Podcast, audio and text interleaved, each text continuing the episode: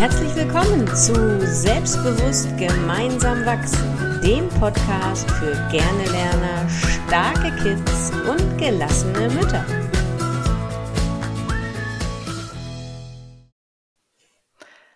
Moin, hier gibt es eine neue Folge von unserem tollen Podcast.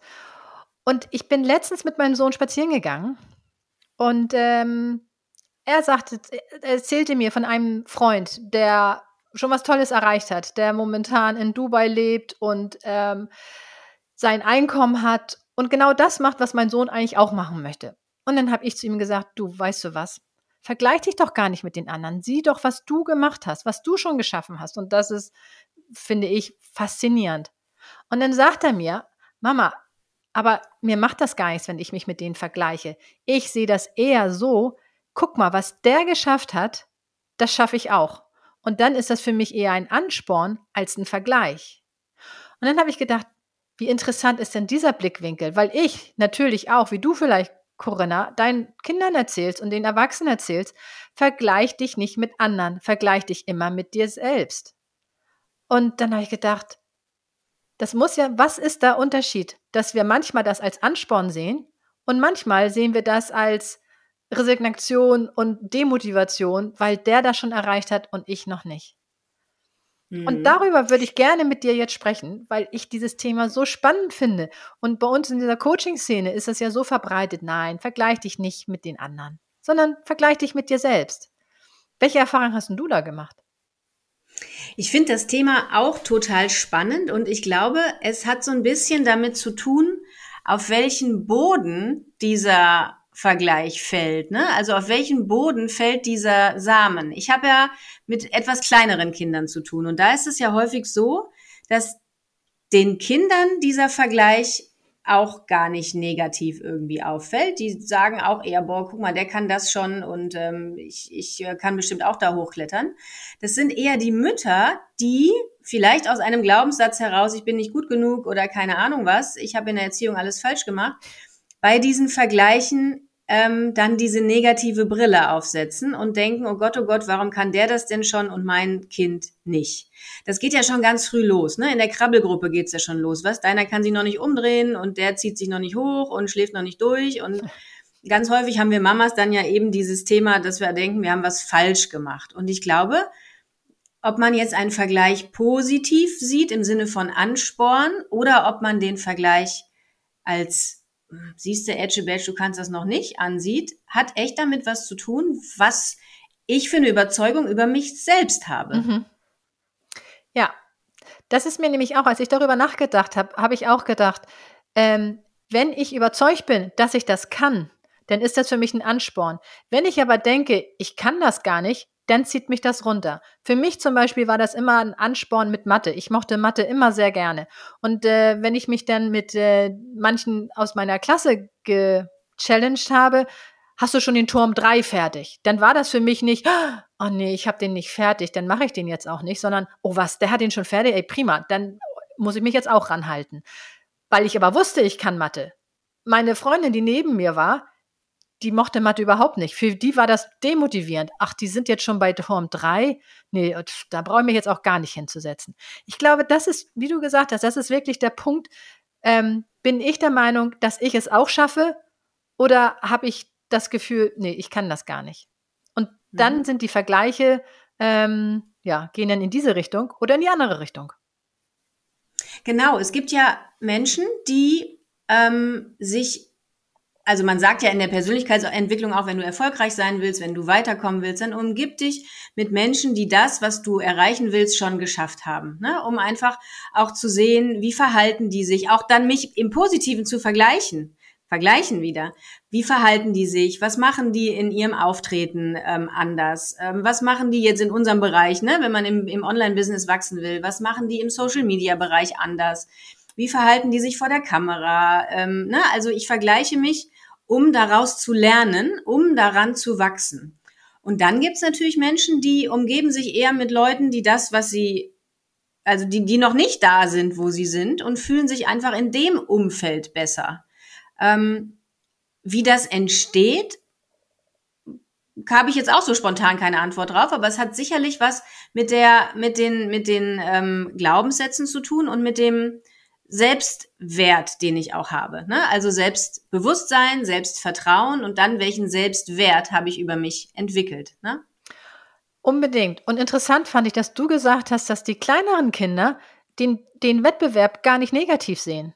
Dass die den wirklich noch ähm, so sehen, von wie als, als Sport sehen. Oh, da möchte ich auch hin, da möchte ich auch hin. Das heißt, wir Eltern können unsere Kinder unterstützen, dass das auch so bleibt. Dass sie gar nicht das übernehmen, ähm, der Peter, der ist besser als ich, das finde ich doof, sondern der Peter ist besser als ich, ey cool, dann kann ich das auch schaffen. Das heißt, wir mhm. Eltern können da unheimlich dazu beitragen, dass diese Selbstwahrnehmung und den Selbstwert, dass der bestehen bleibt und wächst. Und ich denke, das genau. ist auch unsere Aufgabe mit ähm, als als Eltern unsere Kinder wachsen zu lassen.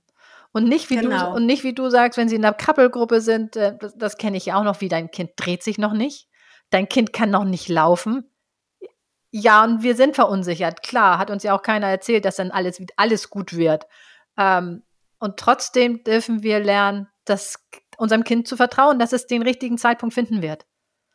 Genau. Und ich glaube, es hat auch ähm, was damit zu tun, wie wir unseren Kindern beibringen, oder beibringen ist immer so ein doofes Wort, aber wie wir unseren Kindern auch vorleben, mit Misserfolgen umzugehen. Also wie ähm, gehe ich denn eigentlich damit um, wenn ich mal was nicht geschafft habe? Wenn, denn der Umgang mit Misserfolgen hat ja ganz stark damit was zu tun, ob ich mich beim nächsten Mal nochmal traue und nochmal voller Energie es nochmal versuche, wie Kinder, die laufen lernen, ja, die würden ja nicht auf die Idee kommen, nur weil sie einmal hingefallen sind, es nicht weiter zu probieren, sondern wie ich einfach immer wieder versuche und positiv aus mit meinen Misserfolgen herausgehe ähm, und nicht denke, oh Gott, jetzt habe ich es einmal nicht geschafft, jetzt werde ich das nie schaffen. So entwickelt sich ja so ein, so ein Gedanke, ach Gott, der ist schon da, ja, das habe ich auch mal versucht, das kriege ich nicht hin, mit dem Baum da hochzuklettern, ne? Ja. sondern zu denken, hey, ja, ich habe es beim ersten Mal nicht geschafft, aber vielleicht kann ich jedes Mal ein Stückchen weiter hochklettern und irgendwann bin ich auch da oben, wo er ist, ja, ja. und gucke mir dann auch immer wieder an, was macht der denn? Was macht der anders? Was hat der für eine Eigenschaft, die ich vielleicht noch lernen darf? Damit ich auch da den Baum hochklettern kann. Ne? Ist der vielleicht konzentrierter als ich? Ist der mutiger als ich? Ist der irgendwie geschickter als ich? Oder hat er den besseren Überblick? Ja, Vergleich im Sinne, ich habe es jetzt nicht geschafft, was kann ich daraus lernen und was für Eigenschaften brauche ich noch, um weiterzukommen? Unbedingt. Und da sprichst du auch was richtig Tolles an, eben dieser Wachstumsgedanke, dass, ähm, dass du nicht fix bist mit dem, was du tust, sondern diesen Wachstum. Du kannst es noch nicht und nicht, du kannst es gar nicht, sondern du kannst es noch nicht. Und das ähm, zeigt ja die Möglichkeiten auf, dass du dich, dass du wachsen kannst, dass du dich verändern kannst, dass du ähm, ja, dich entwickeln kannst. Mhm. Ganz toll. Das ist super. Ja, ganz toll. Was ich glaube ich auch, ähm, fällt mir jetzt gerade noch so ein, so, ein so ein Punkt, der dazu kommt, ist ja vielleicht auch, weil du jetzt sagtest, der ist in Dubai und ne, ähm, dass man manchmal ja auch so ein Thema Neid den Kindern in irgendeiner Weise mhm. vorlebt, was Kinder eigentlich so als Gefühl von Grund auf gar nicht haben. Ähm, und wenn man jetzt vielleicht darauf neidisch ist, dass der und der schon viel besser lesen kann als ich oder dass der und der äh, das und das schon kann, dann ähm, kann man den Kindern vielleicht auch vermitteln, dass man sagt, hey, ähm, ohne jetzt neidisch darauf zu sein oder ohne das jetzt doof zu finden, dass der das schon kann, kannst du doch vielleicht gucken, vielleicht kann, könnt ihr euch zusammentun, vielleicht lernt, lernt ihr mal gemeinsam lesen. Dein, dein ähm, dein Sohn da, wenn er jetzt zum Beispiel nicht diese positive Einstellung hätte, hätte man auch sagen können, flieg doch einfach mal hin, guck doch mal, wie der das macht. Ne, schau dir das doch mal ab und ne, guck, was, was dich da auf deinem Weg noch unterstützen kann. Was kannst du davon lernen? Ne? Ja. Unbedingt. Und was mir jetzt auch gekommen ist, ist, wenn einem das ja auffällt, dass man das vielleicht gerne haben möchte, dann ist das ja, was man selber auch schaffen kann. Also es wird einem ja nicht auffallen, wenn man sagt, das kann ich gar nicht dann würde man das ja kalt lassen. Und insofern ist dieser Neidgedanke, wenn man den einfach mal reframed und das nicht als Neid sieht, sondern als, als Möglichkeit, was man selber auch erreichen kann, dann hat das wieder eine ganz andere, andere Energie. Und dann ist es auch eher wieder, okay, das könnte mein nächstes Ziel sein. Das könnte ich erreichen. Super, finde ich ganz klasse. Ja, genau. Ja, super schön. Ja, super. Sehr gut. Also das ist mir letztens bege begegnet mit meinem Sohn und ich fand das so interessant, dass ich das hier in diesen Podcast mit reinbringen möchte, wollte und ich finde das super, welche aus welchen Bereichen wir das wieder be beleuchtet haben. Da war so viel drin. Ist Vergleich wirklich negativ? Ähm, welche äh, wo, woher kommt es? Kleine Kinder haben es nicht. Woher kommt das also, dass sie, dass das Vergleichen irgendwann negativ genommen wird? Hat das was mit Neid zu tun? Also ich würde sagen, wir halten einfach mal fest, wenn wir Eltern es schaffen, unsere Kinder zu unterstützen, dass sie alles, was sie machen, in einem positiven um Umfeld sehen und neugierig sind auf das, was sie schaffen, ähm, dann hat auch ein Vergleich einen Ansporn und nicht einen, einen, einen negativen Touch. Super. Ja, finde genau. ich genau richtig, Trixie. Klasse. Ich finde, das ähm, haben wir jetzt heute gut äh, vermittelt. Finde ich sehr gut. Ja, perfekt. Insofern, Super. vielen Dank, dass du wieder zugehört hast und zugesehen hast. Und ähm, ja, bis zum nächsten Mal. Tschüss. Bis dann. Tschüss.